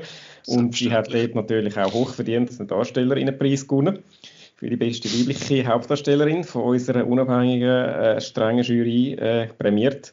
Ein hochverdienter Preis. Ich habe den Film eigentlich eigentlich gar nicht so wahnsinnig super gefunden, aber sie hat wirklich sehr, sehr gut gespielt. Und dann äh, ist sie dann äh, nochmal gewesen, und zwar in Netflix, I'm Thinking of Ending Things, ein Film, den ich, wie ich vorher schon gesagt habe, zweimal gesehen habe, wo ich faszinierend Film finde, wo ich auch ein drittes Mal jetzt noch würde schauen und äh, wo sie wiederum, äh, finde ich, hervorragend spielt und äh, ja, so, und wenn, ja, wenn du schon kommst von wegen, wenn, die, äh, Rachel McAdams heiraten ja, ich, ich gebe zu, ich finde sie auch optisch attraktiv, aber es ist wirklich nicht nur das. Ich find, du bist schon geheiratet. Ich bin schon geheiratet und genau, ähm, bin happy und alles, aber ähm, sie ist wirklich äh, super Schauspielerin, von dem, ich vorher noch nicht auf dem Radar hatte und ähm, jetzt schon. Schön. Marco, du bist ja Wild, hat der Wild Rose geheißen. Ja, da bin ich wild drauf, ja. Jawohl, ja. Wieso, ja, mit, wieso, muss man das mit dem Zürcher Dialekt sagen? Weiß auch nicht, irgendwie, jetzt passt. Zürcher sind einfach wilde Hühner, Ja, weißt du, ich meine, einfach total gut, oder? Was ist dein nächste Wort? haben einfach mehr Enthusiasmus Zürcher als, als Basel. ist das so? Äh, ja, ja. Ähm, okay. Also da sehr enthusiastisch und äh, also Wild Rose, ja, finde ich super. Ähm, mein, ähm, und übrigens, Simon, hast du Beast gesehen? Nein.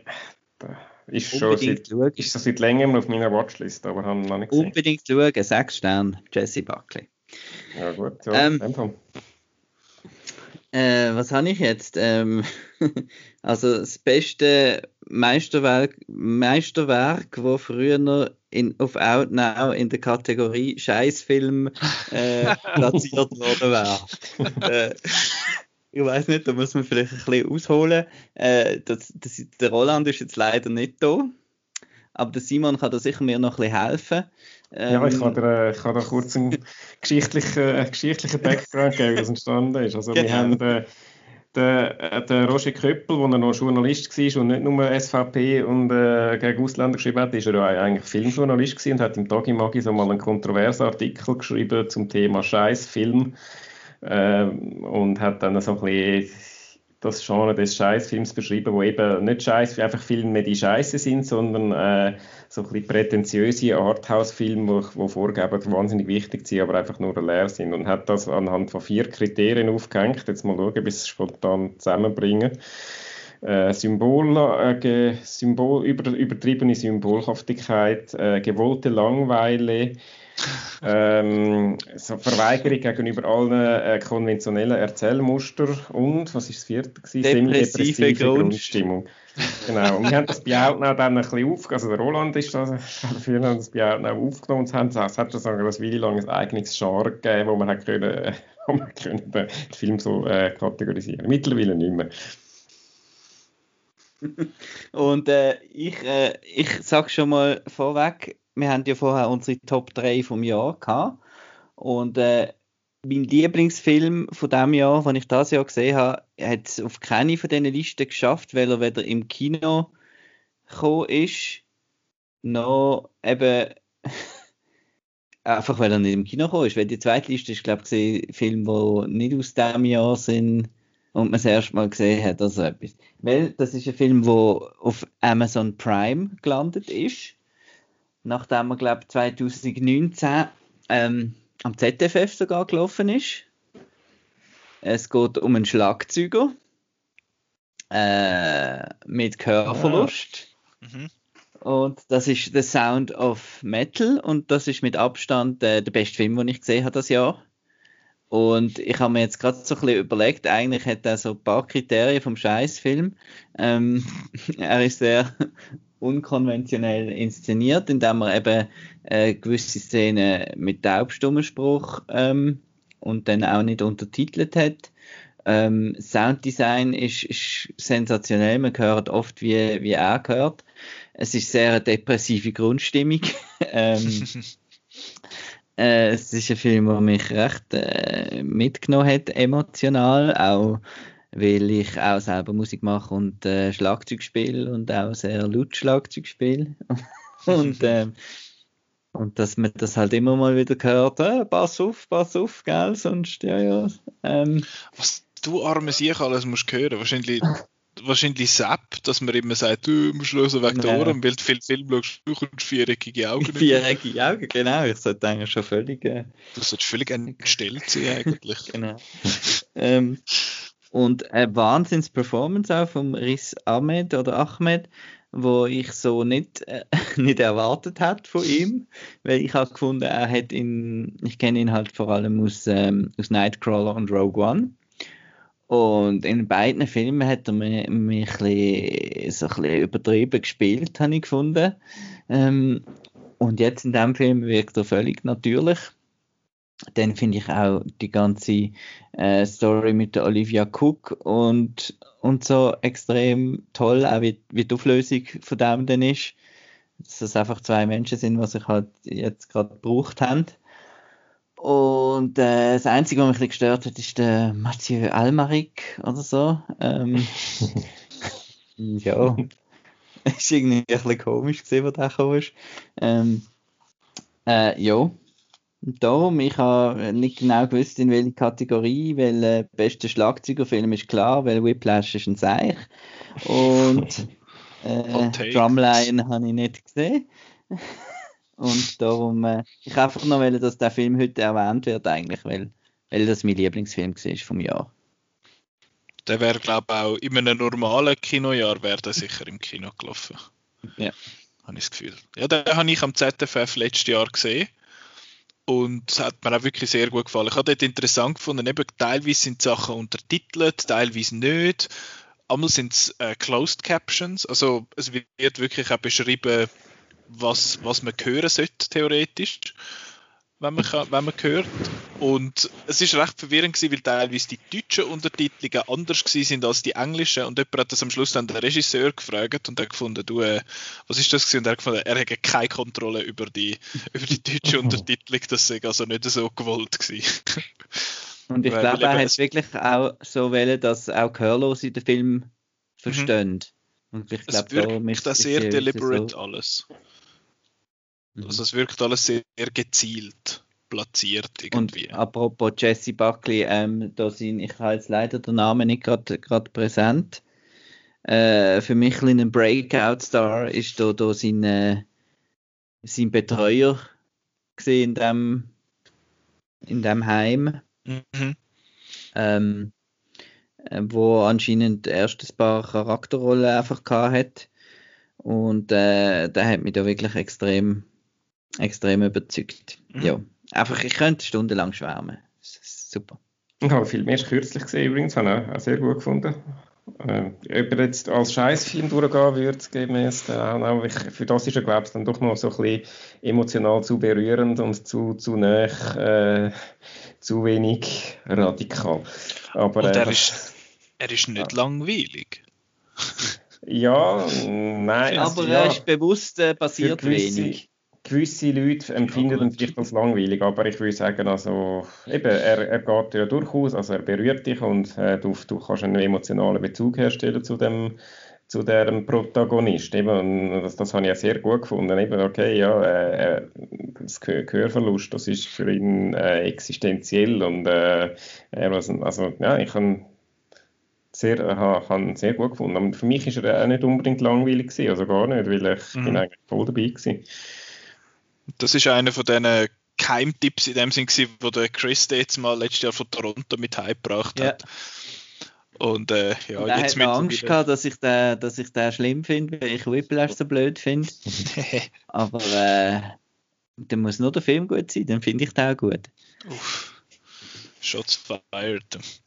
Äh, ja, cooler Film, wirklich sehr sehenswert, kann man auf Amazon Prime schauen, wie der Marco gesagt hat. Dann gehe ich jetzt ein bisschen in eine andere Richtung. Ich habe gemerkt, alle meine drei äh, Awards, die ich erfunden habe, haben so eine, Negit sind irgendwie eine negative Konnotation irgendwo. Zuerst ist es um einen guten Song im Schießfilm gegangen. Jetzt äh, das Kinoerlebnis 2020, das ich lieber wieder würde vergessen. Äh, das ist interessant weil einerseits ist das Kinojahr so ein bisschen zum Vergessen, finde ich, weil wir halt einfach wenig ins Kino haben können. Ich habe also meine äh, Marke überhaupt nicht erreicht, die ich wollte sehen, aber ein paar habe ich trotzdem gesehen. Nominiert in dem äh, ist Sonic the Hedgehog, wo nicht annähernd so schlimm war, wie ich erwartet habe, aber so rückblickend ist er doch einfach nicht so gut gewesen. Dann einer, wo wir vorher kurz erwähnt haben, Welcome to the Dollhouse. Das ist äh, quite the experience gewesen. Das ist, das ist mehr ein richtig scheiß Film, hätte ich jetzt gesagt. Der tut einfach auch viel wichtiger, als er ist. Und eigentlich könnte man dort einen Slash machen und Happiness auch noch reinnehmen, wo ich auch so ultra lieb wird gern vergessen. Aber der Sieg ist einer, den ich erst kürzlich noch im Kino gesehen habe und auch schon da erzählt habe im Podcast darüber. Und das ist der Schweizer Film Eden für jeden, wo, wo mir einfach physisch Schmerzen bereitet hat, den zu schauen. Und das schafft, das schafft nicht Menge Filme, aber der ist einfach zu viel gewesen. Das ist so, ich weiß auch nicht, es ist ein schwieriger Film zum darüber reden. Der Mark Sway spielt irgendwie seine Lieder vor sich an und ist mega cool und voll äh, Sway und äh, mega les und so. Und sie nervt sich irgendwie ab allem und dann ist hey, aber wir in der Schweiz sind einfach mega Multikulti und es ist einfach mega cool bei uns und die Kroaten können im Fall auch Spanferkel da machen, aber trotzdem äh, Demokratie und Bürokratie ist im Fall auch wie ein Seich. Nein, also jeden für jeden finde ich kann man sich nicht nur sparen, dann muss man sich sparen. Das ist, äh, das ist Zeit, wo man, wo man nie mehr zurückbekommt. Und ja, das ist für mich persönlich das schlimmste Erlebnis im Kino. Einerseits, weil ich den Film komplett allein gesehen habe und meine, äh, meine meinen Schmerz mit niemandem können teilen dort in dem Moment. Was ja bei Welcome to the Dollhouse und Sonic the Hedgehog nicht der Fall war. Dort haben wir ja wenigstens bei Welcome to the Dollhouse haben wir wenigstens nachher noch darüber schwätzen und finden, was jetzt das für ein hoher Seich ist. Und das ist ja dann wieder so erlösend. Aber ja, der Film allein im Kino gesehen, mit im Saal sitzen und äh, sich zusammenkrugeln und am besten unter dem Stuhl verstecken. Das hat sonst kein Film äh, mehr angebracht. Ja. Eden für jeden ist mein Kinoerlebnis das Jahr gewesen, wo ich äh, lieber wieder würde vergessen. Ach, ist hoffentlich jetzt auch das letzte Mal, wo ich über den Film muss schwätzen. Gut. Simon, hast du einen positiveren dritten Award zu vergeben? Jein, äh, ja, ein bisschen beides. Äh, der Award ist äh, das beste unnötige Remake mit dem Will Ferrell haben das schon das zweite Mal äh, Will Ferrell-Bezug. Äh, ja, äh, Downhill heißt der Film. Was sind die anderen nominiert? ich habe keine nominiert, das hätte können schwierig werden. Äh, nein, äh, äh, nein, ich, ich habe nicht nominiert geschafft. Sonst hätte ich vielleicht die Kategorie ein bisschen anpassen Zumindest beste unnötige Film mit dem Will Ferrell, dann hätte ich schon mal den Eurovision Song Contest können nominieren ähm, Nein. Äh, Downhill heißt der Film und es ist ein Remake vom äh, schwedischen Film Force Majeure oder Tourist im Original. Äh, dort im Original geht es um eine schwedische Familie, die in den französischen Bergen ähm, Ferien, Skiferien macht und dann dort äh, passiert etwas und äh, ja, dann äh, gibt es gewisse Zwist in der Familie. Und ähm, ja, es ist eine Art, äh, es ist ein Drama mit, mit schwarzer Komödie, so ein bisschen, ein bisschen beides in einem sehr ein, ein hervorragender Film, den ich damals auch in irgendeinem Festival gesehen, ich weiß gar nicht, Toronto ist glaube ich, ist in Ghana gelaufen, aber ich habe ihn in Toronto gesehen. Und ähm, finde ich ein super Film und äh, wo nur schon mal die Ankündigung, dass es jetzt ein, ein, Remake mit dem Will Ferrell gibt von dem Film, das ist äh, hat mich erschudern lassen. Dachte, oh mein Gott, jetzt kommen da jetzt, jetzt ausgerechnet der Will Ferrell macht da so eine rechte subtile, rechte subtile Komödie, also eben Drama, Komödie. Oh nein, das, das, das hat eigentlich nur müssen ein Desaster geben, rein einfach mal von der Konstellation her. Und ich bin positiv überrascht, dass es kein Desaster geworden ist. Von dem her ist es ein positiver Award, weil ich bin, äh, ich habe da auch, ist auch, auch, als mein Beitrag auf der Outnow-Liste ähm, underrated gewesen. Nicht, dass der Film gut ist, Original ist natürlich besser. Ich mag mich, ich glaube, es gibt kein Beispiel oder mir kommt kein Beispiel in den Sinn, wo ein amerikanisches Original von einem nicht englischsprach, äh, ein amerikanisches Remake von einem nicht englischsprachigen Film besser ist. Ich glaube, das gibt es Ring. Ring, okay, dort habe ich das Original nicht gesehen. Aber ähm, nein, also äh, sonst ist äh, immer so ein bisschen, äh, ja, ein Ding, ähm, Oldboy oder äh. was, also einfach alles so ein bisschen, nein, schau das Original. Und Natürlich ist das Original besser, aber ich finde, sie sind recht mutig gewesen, indem sie versucht haben, die, so ein bisschen den Groove und so ein bisschen, eben so ein bisschen den Geist vom, vom Original beizubehalten und nicht einfach platte Comedy daraus zu machen. Das ist wahrscheinlich Kassengift, weil äh, so ein Film, äh, das, ist, das ist Arthouse, das ist, das ist, das ist sicher nicht äh, so äh, fürs Massenpublikum tauglich, wie jetzt der Name Will Ferrell suggeriert. Und ich glaube auch so die Beschreibung auf dem, auf dem Streamingdienst, den ich äh, gelesen habe, hat irgendwie geheißen, eine Familie ist in einem Skiurlaub in, äh, in den Alpen und erlebt dabei äh, allerlei Kuriose oder irgend so das Gefühl, ah, das ist irgendein, aber das ist natürlich überhaupt nicht der Fall und das heißt, wenn du mit der falschen Erwartung schaust, findest du wahrscheinlich furchtbar scheiße, weil er irgendwie dann zu wenig lustig ist und so. Aber ähm, ich habe es mutig gefunden, dass sie das probiert haben. Der Will Ferrell ist angenehm zurückhaltend für seine Verhältnisse und äh, vor allem die weibliche Hauptdarstellerin Julia Louis Dreyfus habe ich so richtig stark gefunden in dieser Rolle. Sie, ich habe sie großartig gefunden. Ähm, habe ich es gerade gesagt? Warum habe ich es zweimal gesagt? Ich weiß es auch nicht, einfach um es noch zum Beeindruck zu verstärken. Und ähm, ja, ich, ich habe ihn gerne geschaut. Lustig war auch noch, gewesen, er hat jetzt nicht in der französischen Alpen gespielt, sondern in Ischgl.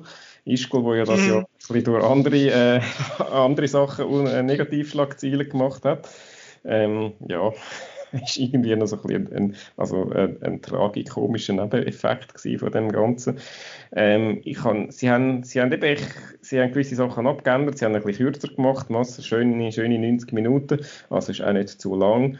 Und ähm, es hat nur etwas wirklich Nerviges und das ist so eine Nebenfigur äh, in Person von der Miranda Otto, also gespielt von der Miranda Otto, wo einfach furchtbar doof und überzeichnet ist, wo wirklich so ein bisschen, nein, also das, das ist dann wirklich einfach nur noch, nur noch dämlich. Ähm, aber sonst ist es ein Film, also eben, wenn man, wenn man nicht gerne äh, Film hat in einer Sprache, die man nicht versteht, über Synchronisation reden wir jetzt gar nicht, ähm, dann, äh, und, und keine Lust hat zum Untertitel lesen, dann ist das durchaus ein Film, wo man kann schauen kann, wo äh, eben, man sollte nicht die falschen Erwartungen haben, es ist kein Will Ferrell Comedy, sondern es ist ein Drama mit, mit gewissen schwarzhumorigen Elementen. Und ich finde, sie haben es nicht so schlecht gemacht, wie es hätte können werden. Darum ist das mein Sieger vom Kategorie Bestes Unnötiges Remake mit dem Will Ferrell. Schön. Downhill, he? hat der geheißen. Ja, genau. Gut. Marco. Gut. Ähm, mein Award für, mein Roger Deakins Award für Cinematography Porn. das Jahr an, ähm, an The Other Lamb. Das ist ein Film aus dem Jahr 2019 von der polnischen Regisseurin Malgorzata Czumowska. Ähm, hoffe, ich habe jetzt das irgendwie äh, auf irgendeine Art richtig äh, ausgesprochen. Der, der, der, der, Kameramann heißt übrigens Michael Englert. Äh, ich habe jetzt da noch nicht ganz groß äh, recherchiert, äh, was der sonst schon so gemacht hat. Ähm, aber das ist ein Film, wo so ein bisschen in, in, in Sparte Elevated Horror, also Midsommar, äh, Hereditary etc. geht. Und äh, es geht um eine Sekte. erinnert von dem her auch sehr an Martha Marcy May Marlene und äh, ist so eine Sekte einem Wald mit, mit einem Sektenführer und alles äh, Frauen, die entweder seine Töchter oder seine Ehefrauen sind. Und äh, ja, wenn Töchter alt genug sind, werden sie zu Ehefrauen. Also ist recht grusig, ähm, so Thematik. Aber das Ganze ist einfach visuell extrem cool. Also The, The Witch könnte man vielleicht auch noch als Vergleich ziehen, weil es ist alles so im Wald. Äh, die haben alle so Handmaid, Handmaid's Tale-mäßig so ein bisschen ähm, die gleichfarbigen Gewänder an. Und äh, das Wetter spielt eine sehr große Rolle, weil es ist alles ziemlich viel ist verrissen. Es wird eigentlich kalt, wenn man den Film schaut. Es hat so coole Einstellungen durch einen Wasserfall durch äh, und äh, einfach äh, so ein bisschen Style over Substance, weil der Film selber ähm, hat mir sehr gut gefallen, aber ich glaube 80% davon ist einfach rein wegen, wegen dem Visuellen. Das ist The Other Lamb. Ich habe schnell nachgeschaut, was der sonst noch gemacht hat.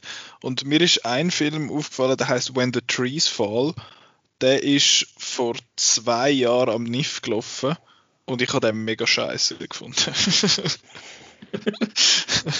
äh, aber sonst, sonst kommt mir äh, jetzt irgendwie nicht groß bekannt vor. Vielleicht noch einer heißt Dark Crimes mit dem äh, mit dem Jim Carrey. Ja. Ah, der. Ah, da habe ich genau. Auch sehr äh, visuell düster und äh, speziell. Ja, das ist von dem, da habe ich auch gerade erst vor noch nicht allzu langer Zeit gesehen. Also wir reden jetzt vom Kameramann, genau. vom, von der Ah. Regisseurin. Ah, Kamera. Okay. Genau. Genau. Ja. Aber ja, gleich, der, der ist auch so polnisch gewesen. Ja, ja, das macht Sinn. Ja. Interessant, interessant. Die Other Lamb, kann man den noch jemand schauen? Oder gibt es einfach auf Blu-ray? Äh, ich habe einfach Blu-ray. Klar hast du. Blu-ray, das war eine ganz dumme Frage von mir. Was fällt mir eigentlich ein? tu schnell nachkontrollieren, aber ich glaube nicht. Nein, es gibt nicht. Aber man kann Blu-ray kaufen, weil das ist eh gut. Weil wenn man es nämlich irgendwo digital kauft und dann geht die Plattform hops, dann hat man das Problem. Gut.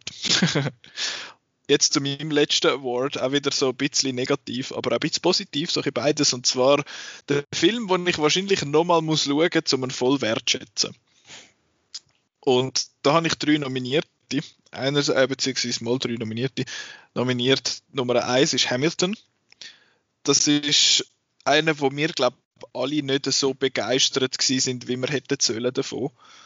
Äh, Ähm, nein, gar nicht. Simon, ich glaube, du hast, du hast Dings geschrieben, gell? Das ist Äh, mein das overrated, das ist mein overrated Film vom Jahr. Also Film in Anführungszeichen.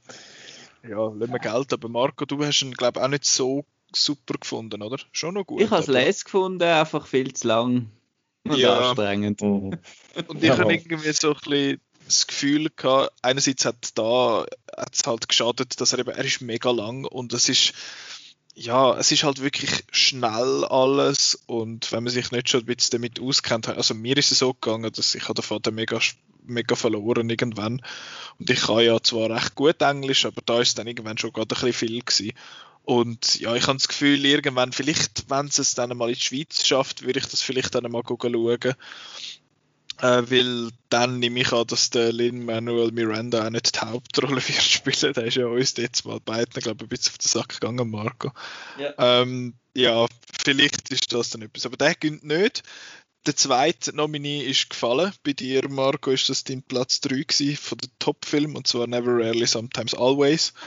Dort, äh, eben, ich finde, er ist nicht unbedingt überbewertet. Ich habe einfach nicht so die Verbindung gehabt zu dem Film, wo viele andere hatten. Ich habe ihn auch wirklich sehr eindrücklich gefunden und die eine Szene, wo alle drüber schwätzen, finde ich, ist auch wahnsinnig äh, beeindruckend gewesen, schlussendlich. Und alles in allem habe ich, irgendwie hat er mich einfach nicht so gepackt wie, wie bei anderen. Ich weiß nicht, ob der Grund eben war, dass er relativ kalt inszeniert ist.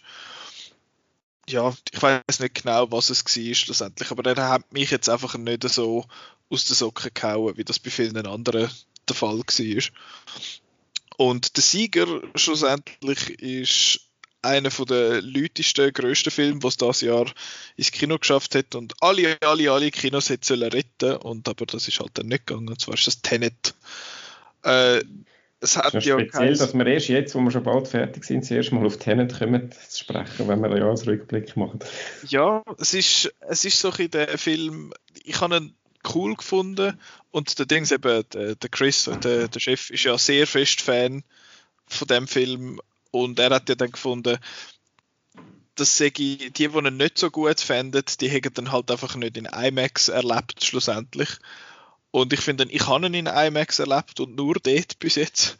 Und ich habe ihn schon gut gefunden, hat mir auch Spaß gemacht zum Schauen, aber ich habe irgendwie das Gefühl gehabt, es ist einfach so ein bisschen too much gewesen und es ist so ein bisschen, er, er hat ein bisschen zu fest, also der Nolan hat ein bisschen zu fest Freude gehabt an seinem Gimmick, wo er da äh, eingebaut hat. Ich finde es ein cooles Gimmick, aber irgendwie ist dann schlussendlich ein bisschen, alles ein bisschen viel gewesen. Und ich habe das Gefühl, ich werde den dann mal nochmal schauen, eben damit ich den wahrscheinlich ein bisschen besser verstehe. Ich bin zwar jetzt mal, als ich ihn im Kino gesehen habe, zum Kino ausgelaufen und gefunden, gibt es da mehr zu verstehen oder wird uns das der Herr Nolan einfach weiss machen, dass der jetzt da mega deep ist und so. Und ja, ich, ich finde ihn eben dann doch unterhaltsam genug, dass ich nochmal schauen was ich jetzt eben bei Never Rarely, Sometimes Always zum Beispiel ein bisschen schwieriger gefunden habe. Das ist nicht ein Film, wo du jetzt findest, oh, heute schauen wir einen Film, ja geil, das App. Das ist es doch. Weil das ist einer, wo, man, wo sehr bedrückend ist. Und Tenet ist da halt einfach ein grosser, lauter Blockbuster, der noch tut, als wäre er wahnsinnig gescheit. Ähm, ja, darum kommt der Award für den Film, den ich wahrscheinlich noch mal muss schauen muss, um ihn voll wertschätzen, äh, mm. geht an Tenet. Mm. Ich glaube, bei euch beiden, gut eben Marco, du bist ja eh nicht Nolan-Fan allgemein. Und Simon, ich glaube, hast du ihn überhaupt gesehen, schon, oder? Ja, ja, ich habe ihn gesehen. Ich habe aber noch nie im Podcast äh, meine Meinung abgesondert darüber. Aber äh, ja, muss jetzt auch nicht sein. Ähm, ich, ja, du, ich. Äh, schnell. Er ist in meiner Nolan. nein, nein, äh, er ist in meiner Nolan-Liste nicht Top 3 oder wahrscheinlich auch nicht Top 5 ich bin ein bisschen, ein bisschen underwhelmed gewesen, ehrlich gesagt, alles in allem.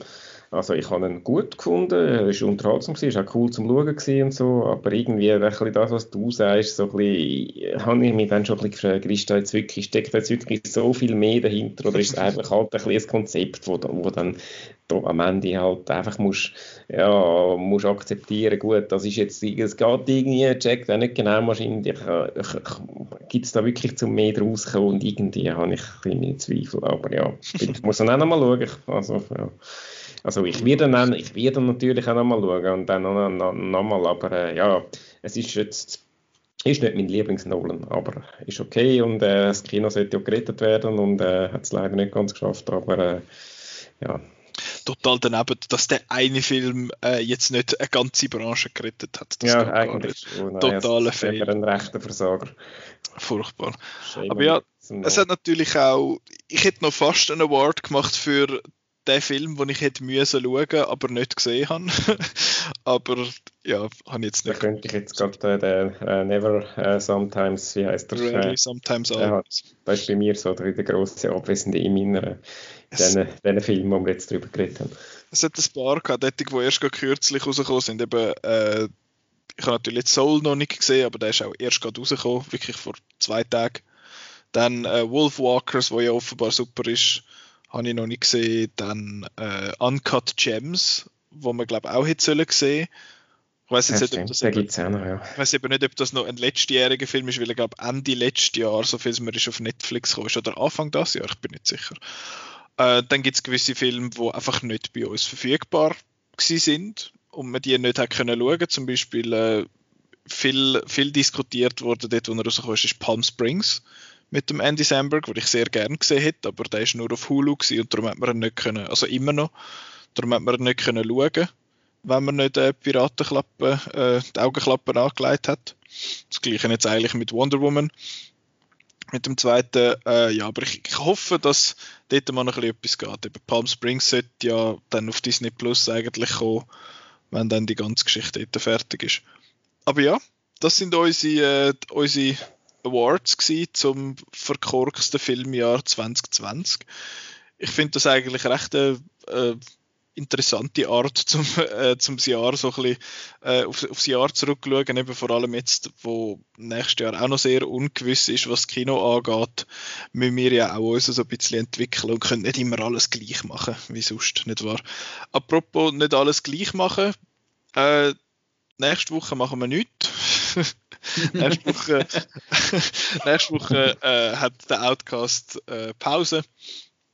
Aber die Woche darauf kommen wir dann wieder und dann machen wir etwas in die Richtung unsere Most Anticipated Film von dem Jahr, wo ich noch nicht genau weiß, wie wir das machen. Aber ich habe die von Anfang des Jahr nochmal gelesen. Und über die Hälfte von den Filmen, die wir dort drauf haben, sind verschoben worden. Und nur die Hälfte? Das tut ja, wirklich nur die Hälfte. Das sind im Fall nur die Hälfte. Gut, ja, der Tenet war und der ist ja auch wieder auf dieser Liste. Gewesen. Ja, und halt viele, die Anfang Jahr rausgekommen sind. Okay, ja. Aber sehr, sehr schön finde ich, dass der, der Simon hat dort eine Woman in the Window gehabt, zum zweiten Mal in Folge, der ist wieder verschoben worden.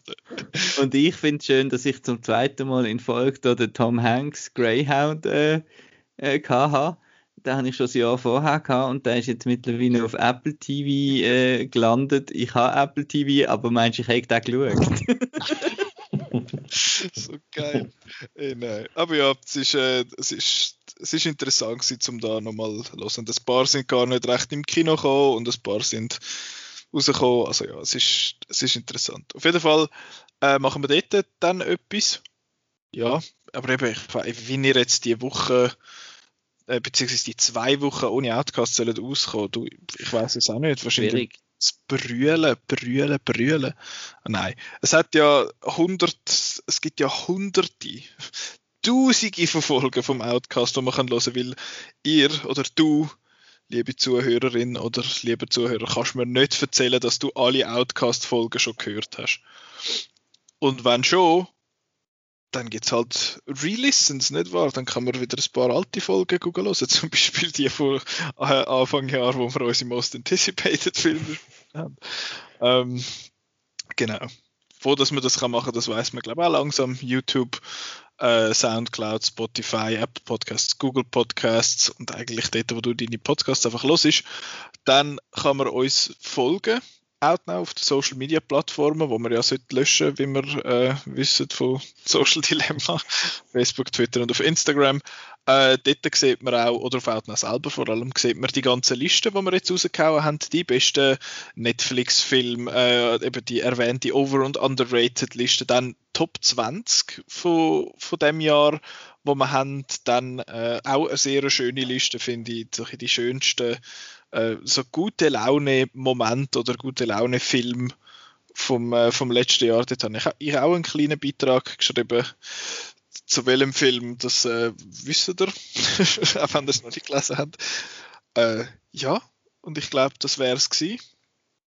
Das Jahr äh, vom, vom Outcast. Mögen wir noch. Klar, wir mögen noch. Was, für immer und Jahr? Ja, sicher. Wir mögen für immer. Wir müssen. Wir müssen, wir haben eine Verpflichtung. Genau. Äh, Verpflichtung gegenüber unseren Hörern. Und Hörer. Hörerinnen und Hörer. Genau. Äh, das ist das gewesen, aber ja, ich würde sagen, ich. Oh, da geht doch, wir müssen einen Gerbs rausladen. ähm, ja, jetzt kommt es auch nicht mehr drauf an. Ja, ist eh fertig. Bis dahin ja. lässt eh niemand. Nein, ich möchte mich sehr herzlich bedanken bei all denen, die jetzt äh, zugelassen haben die, das, das Jahr und auch schon vorher. Und wir hoffen natürlich, dass ihr auch nächstes Jahr noch dabei sind, wenn es äh, den Podcast wieder gibt, wenn wir wieder schwätzen über Film und vielleicht auch mal wieder ins Kino können. Früher oder später. Ja, euch zwei möchte ich danken fürs äh, immer wieder mitmachen und mein, mein Hosting ertragen. und ich glaube, das wäre es für das Jahr. Danke vielmals fürs Zuhören und bis nächstes Jahr. Adieu. Tschüss. Tschüss.